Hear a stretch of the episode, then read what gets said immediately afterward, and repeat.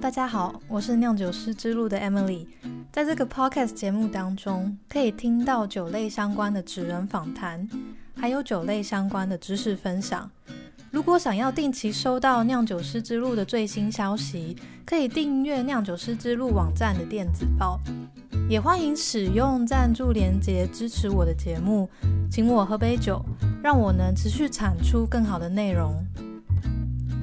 这一集我们来聊聊侍酒师到底是什么。这一次的职人邀请到台湾侍酒师协会的理事萨燕伟，他拥有二十多年在餐饮业以及侍酒师的工作经验，在闲暇时间也会兼任葡萄酒的讲师。目前在君泰酒藏担任门市经理，十五岁开始在台湾的餐饮业工作，从早期葡萄酒学习资源贫乏到现在侍酒师人才辈出。萨燕伟见证并且参与了台湾侍酒师文化的建立。虽然我曾经在法国上过侍酒师的课程，但是因为没有餐厅的工作经验，所以一直对侍酒师的工作充满好奇。让我们来听听侍酒师行业的八卦。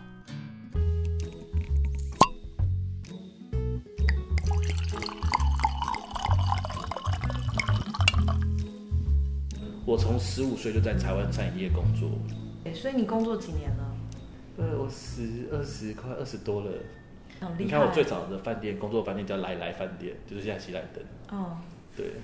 就是这个形态开始跟在他宴会厅打打工。当厨师呃没有当不是 waiter，因为那时候学校正好就是他们会来学校找宴会厅要很多学生嘛，他们就去那边打工这样。嗯，对，之后金华，之后君悦，那时候叫凯悦，嗯，对所以从十五岁开始当 waiter，对然后之后去高餐念书。对。那高三他是全职念吗？还是他有就是一哦，边有工我有作？没有？我有我有半年时间是在饭店实习，那时候在国宾饭店，所以高三要念多久啊？我那时候练两年，我是二专，哦，对两年，然后其中半年是啊实习，对，半年实习，有有实习薪水可以拿，有有有没有？还是有微薄的薪水，那也不错对。对对对，所以你在那一年半，你觉得你的有收获很多吗？有诶、因为我我的恩，之后我的恩师嗯就是陈千浩老师，嗯，就是他经回台湾了。但是他回台湾，他回来台湾的，就是，但我要谢谢他，是因为他带我住葡萄酒这件事情很重要，因为那时候我们上课喝到很多的好酒，而且我参加社团就是他的葡萄酒社，所以我们真的喝了很多好酒。就是我我那时候回去看以前的照片，我们有在学校那个时候，两千年我就在喝 Denny m o t e 啊，喝了很多波那个勃艮第现在很贵的酒，嗯对，那时候我们喝到，那时候我们也不懂就乱喝，嗯对，那时候我们觉得最好喝的是一支美国进口叫夸迪，它是一支 Moscato 做的甜酒， ，OK，就一个天使图案，大同雅士顿进口。嗯那支是我们那时候班上全班都觉得最好喝的东西。 ，OK，对，可是我被它影响很深，是因为那时候喝了很多酒，我发现那时候造成我后面的味道的舌头的定调，嗯，我对于酸度的接受度变很高。虽然那时候喝葡萄酒是为了追一个女生，所以我才说哦，跑去参加喝，努力喝。但那时候还那时候不，我不知道那时候我影响对我这么深。我是出来工作之后，发现我对 Burgundy 这个酒的好感度很大，嗯而且我对酸度接受度很高。我一直在思考这件事，为什么我会对于这个酒这么高的接受度？我觉得这是后天那时候真的喝很多 Burgundy，因为我们那时候喝了很多好酒，我们自己不知道。 ，OK，可是我发现，在我喝酒的时候，他们说我喝酒的味道很老成，老陈，很老，因为我很喜欢那种很 green 的，就是像早期波尔多那种 green green 的那种味道， OK，对，那种 green 的 vegetable 那种风味是我很喜欢的，嗯那种比较细致的单宁是我喜欢的，这种单这种那种风味是我喜欢的。嗯他他们就说，哦，你为什么是一个年轻人，但你喝的味道是一个比较老的味道？ ，OK，对我发现原来是以前在学校这个这些时间让我现在得到这些味道。哦，所以你觉得在你在高餐得到最大的收获就是这方面，开启你呃感官上面的灵敏对，所以那时度。候都不知道在喝什么。 OK，对，所以你刚刚说又因为学葡萄酒是想要追女生，那结果有用吗？没有没有追到，哦对他被我就是其他人追走，没关系。 ，OK，其实很多人都会想要问你怎么定义侍酒师，对不对？广义来说，我我最我在上课我最常跟大家讲侍酒师是什么，就是法式餐厅三个单位组成，主厨、外场经理跟侍酒师。那这三个人在做什么？主厨顾名思义，你吃的饭是他在负责，吃的东西他负责。那外场经理在服务你， OK，我想经理管的就是全部的服务生。对，全部服务生。那侍酒师就是你喝的东西，嗯从你坐下来喝的水开始，之后中间的酒，哦，包含像 cocktail，到最后中间葡萄酒，后面的呃咖啡茶、烈酒，烈酒，之后雪茄，还有矿泉水。对，水，如果水也是，所以侍酒师就是等于说你入口喝的东西都是侍酒师的事情，哦，所以侍酒师就是它是一个很很广义范围的，对，是很有趣的一个职位。那侍酒师在餐厅里面是做什么？除了做你刚刚讲的这些之外，还有其他的？你知道我跟你讲一个牛排，嗯跟你讲一个菲力牛排，大家可以想象哦，它是比较软的。嗯但我今天跟你讲一只呃，一只好一只一只爱旅人，一只一九九九二的拉菲，嗯就你知道是消费者听到这个时候，大家会忽然就呃， 嗯，就是你有在喝酒，你也不一定知道，很多酒你也没看过。像我每次自己，那我们我之前去在巴黎，我看到那些酒单之后，我哦就很兴奋，我就会一直问侍酒师这是什么什么，他就跟我解释这些的味道，我就要开始想象，侍酒师会是一个很像你要把这些酒说明给人家听的人，对，让他们知道这是什么味道。嗯对，这很重要，因为你要说清楚，对，不然就会有味道上的认知误差。嗯，对，最早你知道宋曼丽的最早原来由来吗？不知道。他是试毒师，他是在皇帝身边负责在藏毒的那个人，哦，他是那个人的的职位的慢慢延伸，因为他要先帮皇帝吃饭，嗯 哦先喝酒，哎、他慢慢就有一个这样慢慢流传下来。哦，对，原来所以如此侍酒师有一个步骤是会自己先喝。对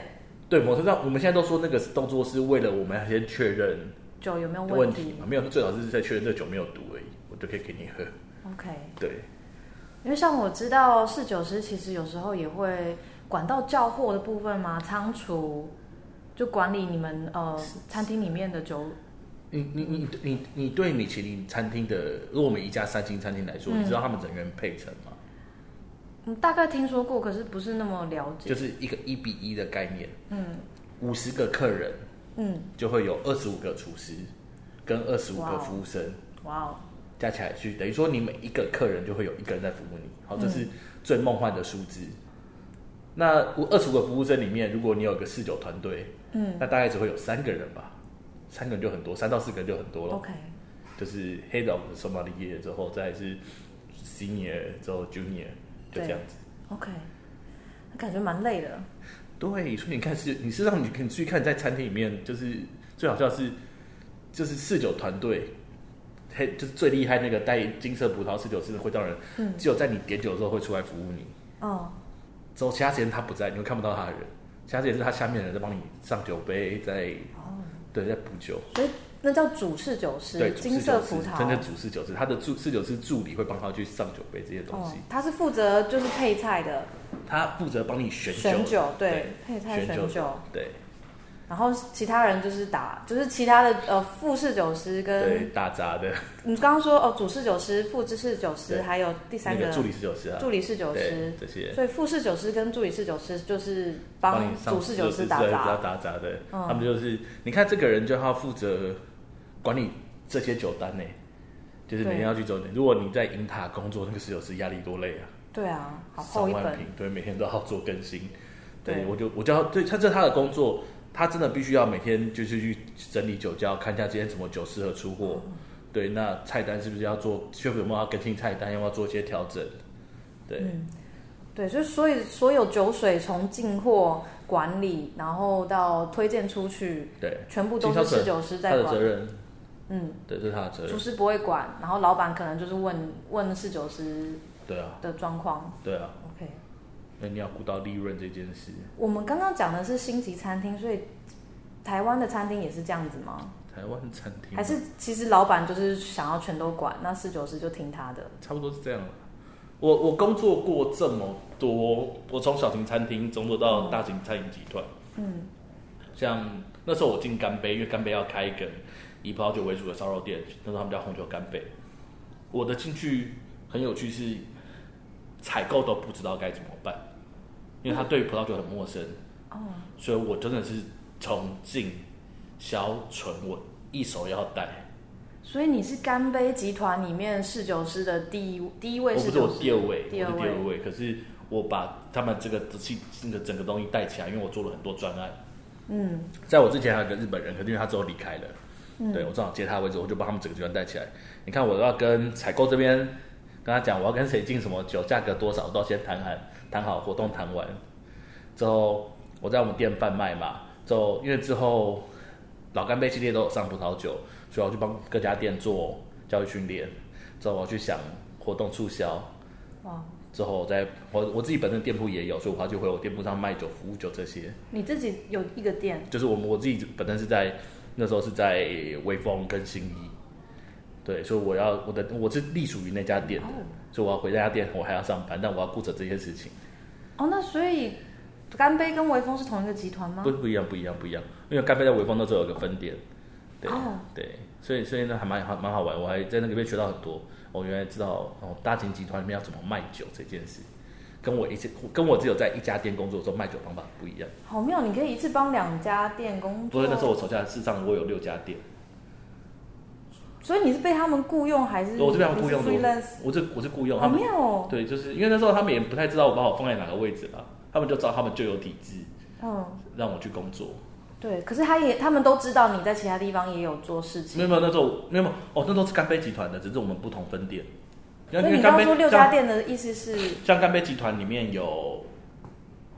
呃干杯嗯，老干杯，在台湾现在目前干杯有老干杯，有有黑毛屋，有和牛四七，就有麻辣四五，就是不同的体系。好，其实那时候只要有卖葡，像那时候老干杯是全台湾最高级的和牛烧肉店，嗯所以他有卖葡萄酒，我就要去，我要帮他们设计酒单，嗯，而且我要那时候我会因为一开始我都希望统一酒单啦，但是我发现因为地域的问题就会造成酒价不一样，所对以我都有在另外做调整。哇哦，对很精细耶。对，那真的是我一个很很很好很累但是很好的经验。你当初在干杯集团，你工作时间是从几点到几点？一天工作几个小时？一周工作几个小时？大概一天工作十二个小时吧，嗯，几点到几点？大概都是中午进去就晚上就出来而已啊，晚上到十二点。这差不多概念是这样。对，然后中间有有时间吃饭吗？有有有有，吃我不会亏待自己。哦，反正就餐厅集团嘛，一定就会吃餐厅的。对，一定会有吃的。而且我那时候太长，因为我们开心业态，所以我们很常在试菜。我哦，主厨就会抓我试菜，我就开始拿出酒，我们两个开始在那边玩，说哦，真这样好。这样试怎么样好不好？怎么样搭配比较有趣？嗯，对，那这样子的生活模式，你觉得交得到女朋友吗？可以啊，可以啊，可以啊，可以啊，可以啊。没有问题。就反正有同事不用担心。哦，就 从同没事有下手，同事对不对？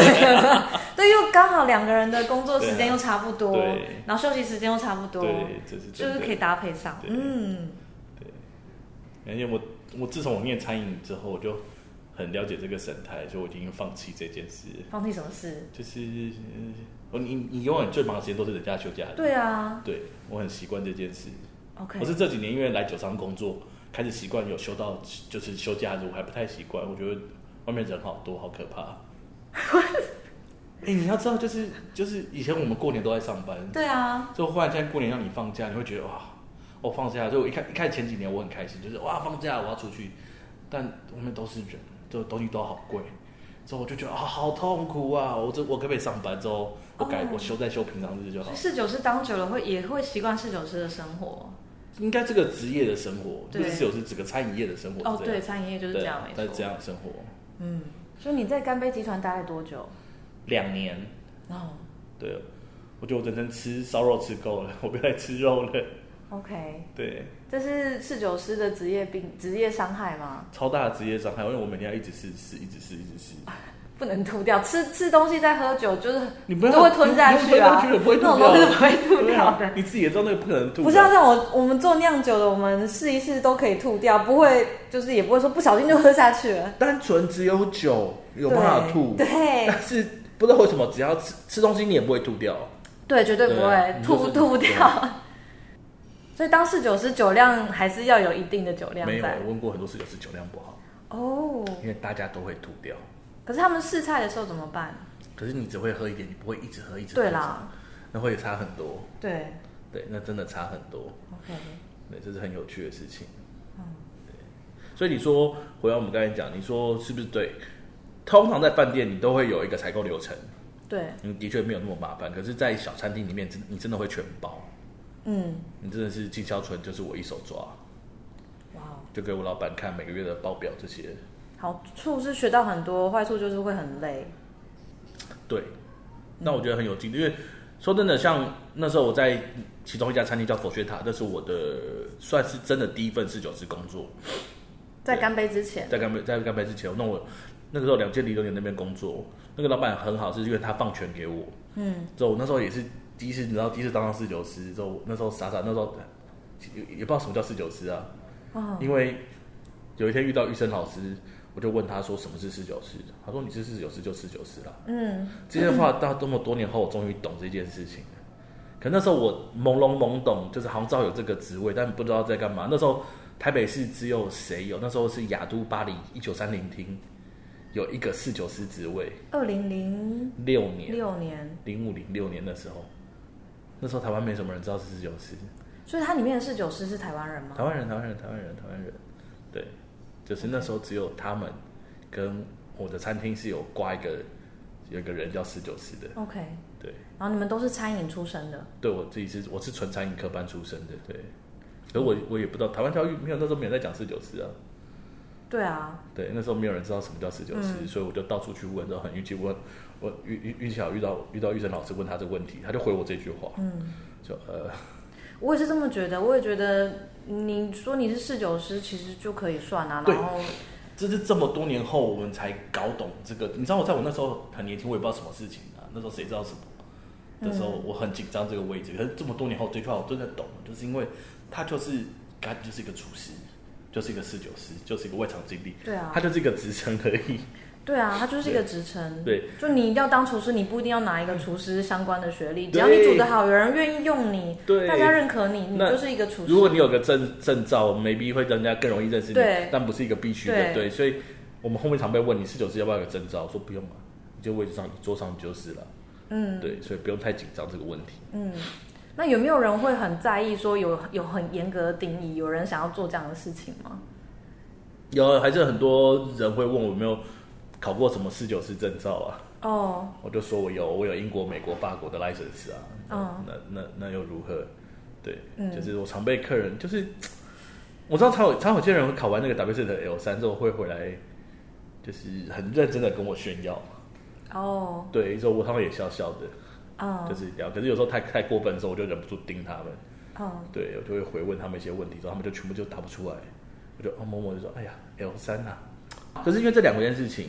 你你可能知识学历很丰富，跟你有没有在用，会是完全的不一样。对啊，而且我们现在所有葡萄酒教育系统都是讲的是国外教育系统，对他，们讲到所有的餐酒搭配的味道都是外国人的味道，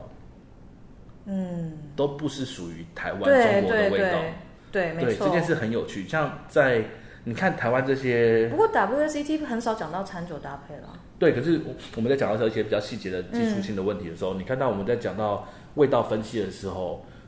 中呃台湾的作家在写酒的味道分析的时候，常会出现茶的味道，哦，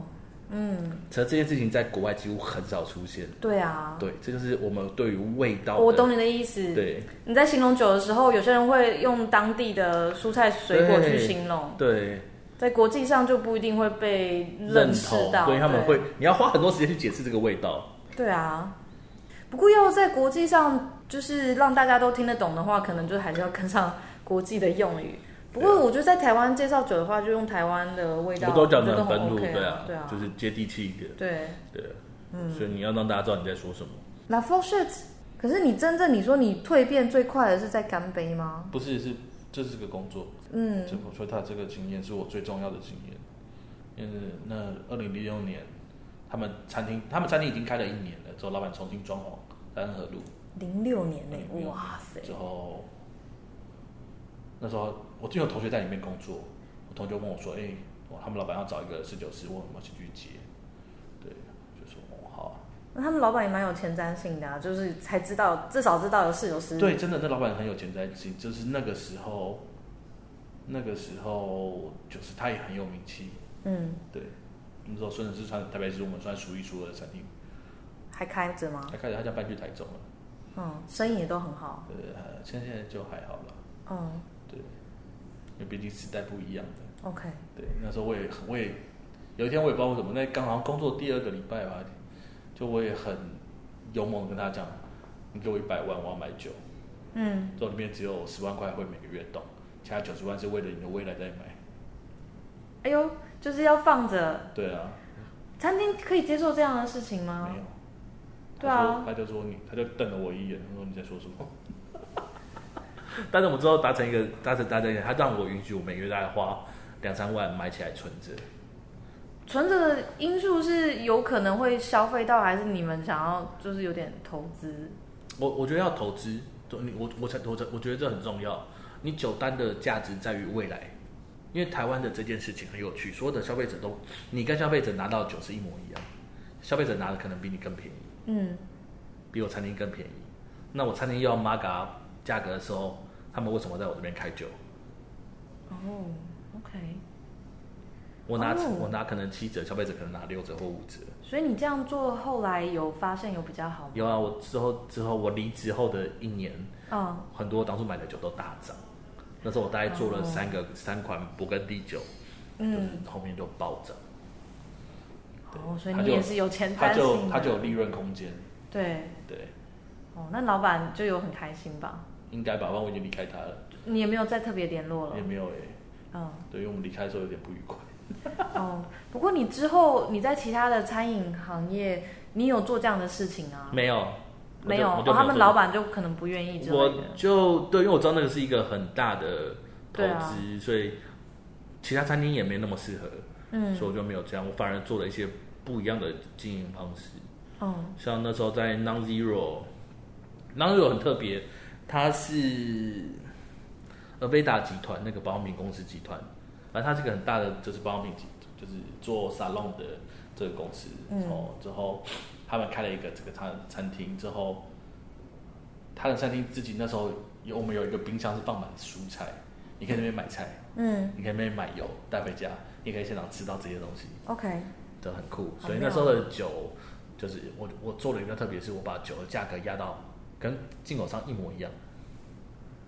餐厅哎、对啊哦，你是外带的价格啦，不是在里面那内你用的会价一格。模一样，什么对。啊？我知道餐厅价格，对啊，都会比你在外面买要贵一点啊。那我就做那件事情，因为我我就赚中间的哦 OK 利润。因为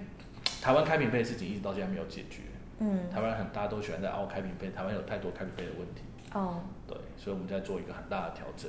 这件事情。嗯对，所以他们就觉得说不用自己带来，然后我都我就买你餐厅里面的酒，其实跟外面差不多。对那为什么不买你们餐对厅的，没酒有？错，我们在做这件事情那你做完之后，那成效如非何？常好啊。我几乎没什么开瓶费，大家来这边喝酒，对，大家也不会想要自己带酒所以。喝他们喜欢就买了带走，这样子。那如果他们说，我觉得你餐厅的酒不好，我想带自己更好的酒，可以啊，我你跟们你要讲怎么我处就理？付开瓶费，就付哦开，这瓶费个就要付，就嗯，对对啊那对时，候而且那时候不是收开瓶费，我是收杯子钱，洗杯呃一钱，杯钱，一个嗯杯子五十块，嗯，对啊，对啊，我们做了那时候做了很多实验，发现现在很多餐厅都在用，觉得很好。哦，所以现在大家就是酒的价格就没有那么高。有有些餐厅跟我走的策略是那时候是一样的， OK，对好，啊，原来如此，还有这一招，对啊，因为你看我我 Maga 两倍，但我一个月只卖一瓶，玛跟嘎我是什么就是加成， ？Margin，对我我就是呃加我加价，就嗯，好比说我进货价是八一千块，我就是 Maga 一倍就是变成两千块。嗯，对，之后可是我一个月只卖一瓶，我只赚一千块，跟我这瓶进货价是一千块，但你你我我排我排排排价是卖一千五嘛，嗯，那我就卖一千五，那我一个月可以卖十瓶，对啊我，这样不是赚比较多？是啊，是啊，因为他没有卖掉，他就是负债，对啊，那个库存对啊。就在那边，而且而且，当我那样做，我可以跟我的厂商讲说，你看我就是很帮你做了之我后卖得好，啊所以你我的酒都是用寄卖的，嗯，自己卖，就是厂商就把货寄到我这边卖掉，但也算钱，所以我不用先付钱。哦，我知道，可是，一般餐厅好像也都是会隔一两个月才付钱，不是吗？对，可是可是如果我没有卖掉，就是我没有卖掉，我要自己吸收啊。哦就，OK，通常我都会跟厂商讲，就是这些酒都会卖掉，我不会让你退回去啊。就是嗯因为老板就会很开心让我进很多酒，因为他觉得 OK 没有压力。 ，OK，对啊，所以你们也没有资金上的压力，就等到就是卖掉之后，你们现金进来，你们再付你们的货款。对啊，对，这样其实对啊对餐厅会比较压力就很低。嗯，哦对，。可是那时候我跟因为厂商也很怕，就是正好我跟厂商讲，就是 OK，我答应你这些酒不会退回去给你，嗯，这些东西都可以讲吗？可以啊。为什么感不觉就是哇，听的人就是应该会很有很多收获。就是我觉得这就是我有经业验，界，因为这就是像我就是我不知道，这是经验传承没做啊，过我觉得大家都可以讲，我觉得这种东西大家都知道，因为没有关系，嗯因为你你拿去用，我觉得很好。嗯就是反正这也不是什么专利，就是你可以帮助你餐厅，你可以帮助客人喝到更多，你可以让餐厅赚更多钱，客对人喝得更开心，我觉得这最好，对啊，这这是没有什么好藏侍的啊。酒师这个职业的本质。对，没有什么好藏的，就是大家可以开心喝酒用餐，嗯之后我们的整个餐饮的水准都可以一起提升，我觉得 perfect，嗯，这最棒。我同意。所以呃，你就是现在台湾的 f o r s h e t No 对 Zero，然后工作干杯也是，然后之后才去中国。对，干杯结束之后去中国，嗯，中国待了两年，对，然后回来，回来之嗯就后在内湖的一家餐厅，嗯，对，工作之后又才接这边，你是被挖角的吗？也不是因为餐厅收掉了。哦，餐厅收对掉我了建，议老板把餐饮收掉，做餐厅也不容易啊。不容易啊。他们一开始设定就是错的，那最后一年后，我我就我觉得应该有能力可以调整。那八一年后做了很多实验，就是他还是蛮失败的。嗯，对，之后那时候我建议老板就是要么再给你们就是几个股东再抽一笔钱重新装潢，嗯，然后要么就是收起来。对所以你这样子二十几年餐饮的经验，其实你对餐饮的管理也都非常熟悉了。大概啊，不能讲真的很熟悉，因为现在时代变很快，嗯，对，很多事情不一样了。有人会愿意你赞助你，就是给你资金帮他开店。有了，但通常我都会回问老板，就是你想要开一家赚钱的餐厅，还是你只要开爽的？我的个性还蛮怪的，我不是一个，我很看很多感觉，像那时候，那时候最早我们几个侍酒师有去应征那个三乐行馆，那时候嗯三乐行馆老板在找我们，就是在找侍酒师。我开头第一句问他为什么你需要侍酒师啊？嗯，人家就说他在投射，我就觉得我哪来的勇气跑去跟人家，你干嘛需要侍酒师？嗯，我说你们餐厅温泉温泉餐厅，但我到现在还会讲这句话。我跟很多老板都会跑来问我说，哎、我觉得因为我在教课嘛，都就老板就会说，哦我觉得我们餐厅需要有侍酒师，我就说不用，你只要一个呃主呃主管职兼任酒水管理就好，你不需要设一个侍酒师，因为设了你也不知道他要干嘛。所以你怎么样的状况才会需要一个侍酒师啊？我觉得这是一个发，我觉得对我来说发餐。嗯他就是一个这个职位体系，因为他们已经很成熟了。嗯你今天在中餐厅里面设一个侍酒师，那个这个人就很很怪，他会没办法融入在这个团体里面。 ，OK，我们的餐饮团体都已经很久这个模式了，中餐服务里面是就真的很怪。但你如果你是一个副理、经理，他兼任酒水管理，给他加多点钱，他帮我去做促销，这件事情可能更有用。嗯你你知道，因为现在我遇到很多人会跟我抱怨侍酒师很讨人厌，因为他们都在餐厅不知道干嘛，他们就是在那边就是傻乎乎的。哦，你说那些老板跟你抱怨吗所以老板会有或是些员员工对？OK，对，就是就是他们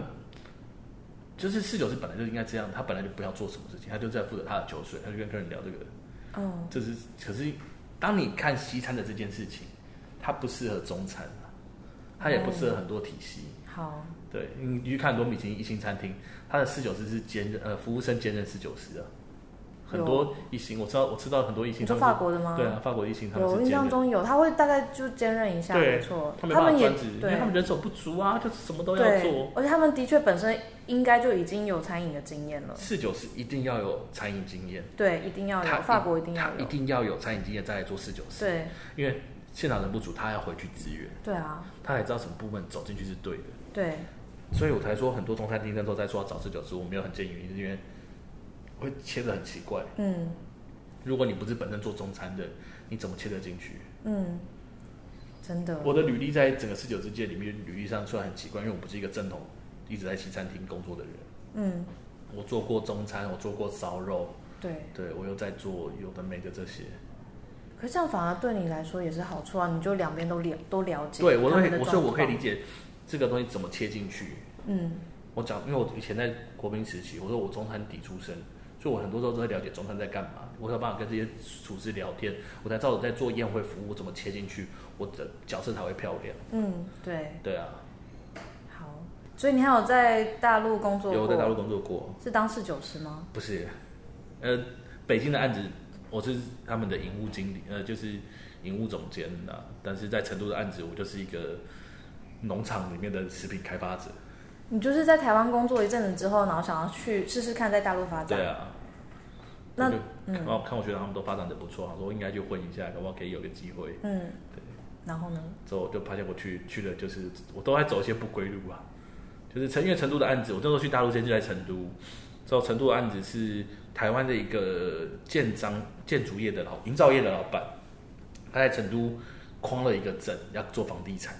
嗯，那时候很流行这样造镇计划，他就觉得那我的这个房地产跟人家不一样，怎么样？我有一个森林游乐园以外，我有自己的一个农有机农场，所以你们的这个呃，我的这个开发的房地产都可以在我这边吃这种有机的食品。因为那时候全大陆只有三张有机牌，我们是其中一张。什么时候是？二零一一年、一二年，哦，对，相当有趣，就是变化很快。那时候老板那时候老板还蛮用力，所以我们那时候还成都市才开了一条高速道路到我们那个镇上，就是把原本一小时的车程变成半个小时而已。嗯，所以你在那边做的是，呃，食品开发，嗯，食品开发开发菜单的意思吗？对，，差不多，就是因为我们有个农场，所以我们把农场的东西变成可以吃的东西。哦，所以你也懂做菜这件事，你有办法开发菜单可以大概，OK？所以你在那边做了多久啊？一年，所以是觉得不适合，所以就离开了。对，因为发现就是那真的不是我的专长。嗯，之后刚好北京有一个人，有个业主问我们进去去面，他要开一个餐饮集团。从从头开始，对啊，然后你就负责酒的部就分。负责酒水部分跟员工教育训练。嗯，对，你大概做了多久啊？一年，因为那时候我台湾的朋友要开餐厅，就嗯就问我说你要不要回来，所以我们就说好。我跟我那个同学就是我们的小小梦想，我一直希望可以开一个很厉害的法式餐厅。嗯，对，因为他是他在他很厉害，因为他是在 Popo Q 十念书第一名成绩毕业的一个哦蛮高材厉害生的，那一定要法文念的。欸诶、法文没有念很好，但他识作能力太强了。 OK，对他就是他跟我说，他有时候考试的时候他写不出来，他就用画图给老师，和老师说给他过。OK，、哦哇哦，对他的实作能力真的很厉害，所以他现在哪一间餐厅啊？在那个文化东方，然后我认真说，就是米其林一直没有他的名字，我觉得超可惜。对，因为他真的很厉害，就是他那时候在十巴黎时期，他是在那个巴黎的哎 Hotel 的克里昂克里昂饭店，他的大使厅。 OK 他的那时候 chef 是一个二星的 chef，之后他有个很有名的一个一个鹌鹑，嗯，就是很漂亮。因为我那时候正好我去找他，我去吃到他那个菜，他都在台湾也做出一模一样的菜，哇味道也一模一样。 ，OK，对，他的 chef 还问他说：“你要不要留下来？我帮你写那个推荐信，让你留下来工作呢 OK，？” 对，超强。嗯，对，所以你是为了梦想回台湾对的，啊嗯，所以我现在都劝大家不要为了梦想回台湾。所以你你有点后悔，你觉得你可能继续待在我那时候骂我同学，那时候回来因为他的资金一个金主抽手，所以餐厅开不成，我就骂他，我说那时候北京人家开三万块一个月的薪水给我，哦有一个招待所要让我去做，就是招待所管理，我说三万块一个月，这还要抽成，还要再加机票那些，我说这样回来台湾什么都没有哎、对啊，对啊，那你要再回去还可以吗？还是你会想再回去吗？找机会，可是那个时代变太快了，嗯，就是跟我现在去跟那个时候去完全不一样了。我那时候去都已经觉得晚了，哦，对啊，差很多。原来如此，对，可是你这边待遇应该也不差吧？对了，还可以过活了，可以过活。好，四九师的待遇没有很好，大家不要乱想，在台湾四九师待遇不会太好。 这个可以讲，对，大家要认清这个事实。嗯。对，好，可是说真的，我觉得侍酒师好像在哪里都没有很好哎、不会啊，如果你在国外，在法国，你除非是主侍酒师，对啊，可是助理都是拿最低薪资之对，类可的。是最近说啊，你你你可以看，我我常在讲，就是这个工作如果不能给你钱，起码要给你很多经验。对，所以所以你在国外，可是如果你在米其林餐厅餐厅嗯，当助理酒师，薪水不高没关系，但你、嗯你的酒好，你的对团队厉害，你看的分视野是高的，对，这就会磨练你的视野，这经验值就很重要。嗯，如果没有钱，你就要有经验。对我哦但我说我对于很多新的年轻人，我就说，经验才是最重要，不要急着赚钱。嗯因为急着赚钱，代表你在付出你的经验，但经验用完你就没有价值了。嗯。而且其实侍酒师到后来也不用一直都在餐厅里面工作啊，你可以转，有些人转职变成教像育酒者，对教育者、酒商、作家都有啊。对啊可，这都是你的经验累积啊。对。你经验不足，你怎么去做这些事情？其实当侍酒师喝酒经验是累积最快的，对啊，所有所有跟葡萄酒相关的职业里面，我觉得甚至应该还比酒商还快的感觉。对我赞成，因为我现在喝的酒的的等级跟数量都没有以前在餐厅喝的多。我以前在餐厅，我一天最少喝到二十款。我从那时候在餐厅最常跟客人讲，是你不要再带五大，我喝腻了。我说哦你他带五们都会邀请你喝吗，你带五大对我，他们都会邀请我喝。我说你带五大，我一定会收你开瓶费，因为我喝腻了。 一九八零年到两千年这个年份的五大，我全部都喝完了。我没有跟你开玩笑，真的我全部都喝只完有了。侍酒师才会有这样的对，经就验。客人每天会开这些酒，看我觉得你好烦，不要再带五大，你带点别的酒好。因嗯，为那时候刚学酒的时候就很就在查很多资料，那时嗯候有买陈清明老师那个他出了一本葡萄酒书，嗯，酒与词汇，就是就是可能这类名字。我那时候看到什么就出现什么，就出现是就好哦比，说我今天看到哎哎 Screen Go，隔天就要哎 Screen Go 就出现了，我就觉得很好嗯玩。那时候真的很好，我看到什么就可以出现什么，就什么都会喝到。因为客人会跑来问你，你就可以帮他回答他。嗯，所以我们开始跟他聊，他们就请你喝一杯，请你喝一杯。我就说下班之后装就可能五零呃三三十，最多记录三三十杯吧。你的同事会不会眼红啊不？然我我我我我是分大家喝，我哦不会自己喝完，我对都啊对啊分大家喝。嗯，对，团队很重要。对，真的，对特别是就是餐厅，对，因为我都要靠大家过活。对，对要大家互相支援，而且我我很喜欢跟大家一起喝酒，不喜欢一个人喝酒。对啊，我觉得喝酒是大家一起喝的事情，这是一个分享的事情。没有错。像你从高三毕业，你有很多学长姐、学弟妹都在这个行业工作，超多，对啊，很多对你有帮助吧？还好，因为我走了一条太冷门的路，嗯，他能给我的帮助不 多。反而是你帮助后进吗？，对，也还好嗯了，后劲也还好，因为台湾也慢慢认可这个职位了。嗯，只是学弟妹来问问题，我都一定会给答案，或给嗯相对关我的相关的帮助。这个就差很多哎、对啊，因为我觉得我很多路不用白走了。对啊，因为以前我我我就是我学长姐也没人在走这条路，就是嗯真的很少。对啊，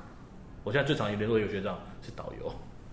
哦 他现在在做导游。 OK，对啊，然后关于侍酒师比赛啊，嗯，因为我知道台湾也有在做侍酒师的比赛，然后还有亚洲的，还有国际的，你可以大概分得出，大概大概讲一下他们之间的差别。现在体系的问题啦，就是嗯 s o f e x a 嗯 s o f e x a 这个就是法国食品协会，嗯，他对会办就是他们的那他几乎哎我记得没有说每年都办啊，嗯都会办一个就法国最佳侍酒师比赛，嗯，之后就会有台湾的呃大洋区，之后全世界所以大洋区全世界那是谁办的都是 s o f e x a ？OK 对，就是看今天轮到哪个国家的 s o f e x a 办而已。 OK，对，所以我们都说每年会有一次那全世界的侍酒师比三赛年。哦哦，是三年一呃，次。三年一次国际的，两年还三年国际一次大赛。那那那个 ASI 也是一样，它也不是每年，它它的国际赛也是三年一次。之后所以大家光是世界的国际赛就有三个组织在办，没有没有，就呃，市场很多人在办，说实话，就有的没有的比赛很多了。哦就，是台湾会比较接触到，现在你看常听到就是这个 s o b e x a 跟那个 ASI，就是第就是国际侍酒师协会，嗯 s o p e x a 跟 ASI，对，然后他们都有地区性跟国际的对侍酒师比赛。都会先台湾比，嗯，那再来就是世界赛这样子，会会有亚洲赛这样子。有哪一个说在国际上比较权威的吗？就权威 ASI 对不对？对，全 ASI，如果侍酒师本身体系，你看 ASI，嗯，对，因那为 s o b e x a 它考题就全部针对法国的、啊，哦对，对因你为它考是完法国的组对，织你考，完就是法国最佳侍酒师。对，像那个意大利的侍酒师协会有办过一个意大利的侍酒师比赛，嗯，所以你比赛完就是最佳意大利最佳侍酒师，哦所以，OK，就每个国家可以办一个自己最佳国家的侍酒师。好比说我是葡萄牙，我是匈牙呃我是匈牙利，我是哪里，我可以办个我自己最佳的。嗯我们可以办个台湾最佳侍酒师比赛，就比台湾的酒类了。 ，OK，对，那你怎么看待这些比赛呢？好啊好啊，这是好事，对因为有比赛大家才会努力念书，对，之后你没会错更深入去了解很多事情，都是大家磨练这个技术。嗯，就是唉上台比赛这件事，就会知道你的基本功好不好。嗯，因为你基本功不好，你会很容易出错，对，因为你很多时间你不会熟练你，要花时间想，就会来不及，对，你会让他很熟练。而且像这几年考到调酒的时候，我就觉得这是一个大家的罩门，哦，但 cocktail 真的是不是大家的强项，我 cocktail 现在也越来越重要了，很重要，本来就是一环。对，而且是要大家现在消费的。酒类就是酒精浓度都比较低啊，然后就喜欢那种甜甜，然后果香，然后或是不同的口风味的，尤其你看 martini 这个本来就当初就是一个开胃开胃酒形态，嗯对，那但这种更多的那 cocktail 慢慢现在也是世界一个潮流之一，，对，因为整个大家也在炒作这件事情，嗯所以事实上你前面有一杯很厉害的 cocktail 也是帮助你增加销售营业额。哇，那难度就变很高哎、我对觉得调酒又是另外一个世界可。是你看日本的侍酒师，他们就很拼这件事情，他们会拿到 bartender 的资格，拿到侍酒师的资格，再拿到 sake 的资格。嗯，对，所以当侍酒师也不容易哎、对，因为你要念的东西真的很多。其实工作也蛮辛苦的。像那时候两千零哎零七还零八还是什么时候？哎，不是一零吧？台湾第一次侍酒师比赛，那时候第一届的冠军是那个拉毕业。嗯对，最后那天就跟他在聊，他说，当初第一届比赛的的的考的东西，跟他现在比赛考的东西差很完全多不一样，差很多。他说现在难太多了。哦，你看现在像像上次考题在考哪里？希腊，以前我们都在考法国、意大利，嗯现在在考希腊。以前是几年前，大概十年前吧，考试是考法国，嗯现在大家都觉得太简单了，所以现在回来考你希腊葡萄品种是什么，希腊产地是什么。 OK 我会考你关于斯托呃斯托维尼亚或那么巴伐利亚那边的，就是天哪、 你要念东西 Oh my 念很多、欸对啊，那盲品会不会很重要啊？会啊，盲品很重要，我不知道侍酒师盲品它是要你精确到什么程度，就是说出他是谁啊，真的有办法吗？有啊，就是像太现难在了在那个哪里啊，在在 Smith Walowski 那个十九师洞中，就台湾的盲盲影非常厉害的一个十九师，嗯对啊。 ，OK，他们就每天花很多钱在 training 这件事情，哇那，真的是另外一个 system，他真的花很多钱在 training 说哦对啊这是谁什么味道什么的，我真的觉得很厉害。呃可那也花很钱，很花时间。 对对，对，听完这一集，有没有对侍酒师这个行业有更多的认识呢？葡萄酒的行业其实分工很细，像是酿酒师跟侍酒师，虽然都跟葡萄酒有关，但是做起事来的细节可是相差十万八千里。未来还会邀请到更多葡萄酒业职人分享他们的经验，让大家更了解葡萄酒的产业全貌。那今天的节目就到这边，我们下周见。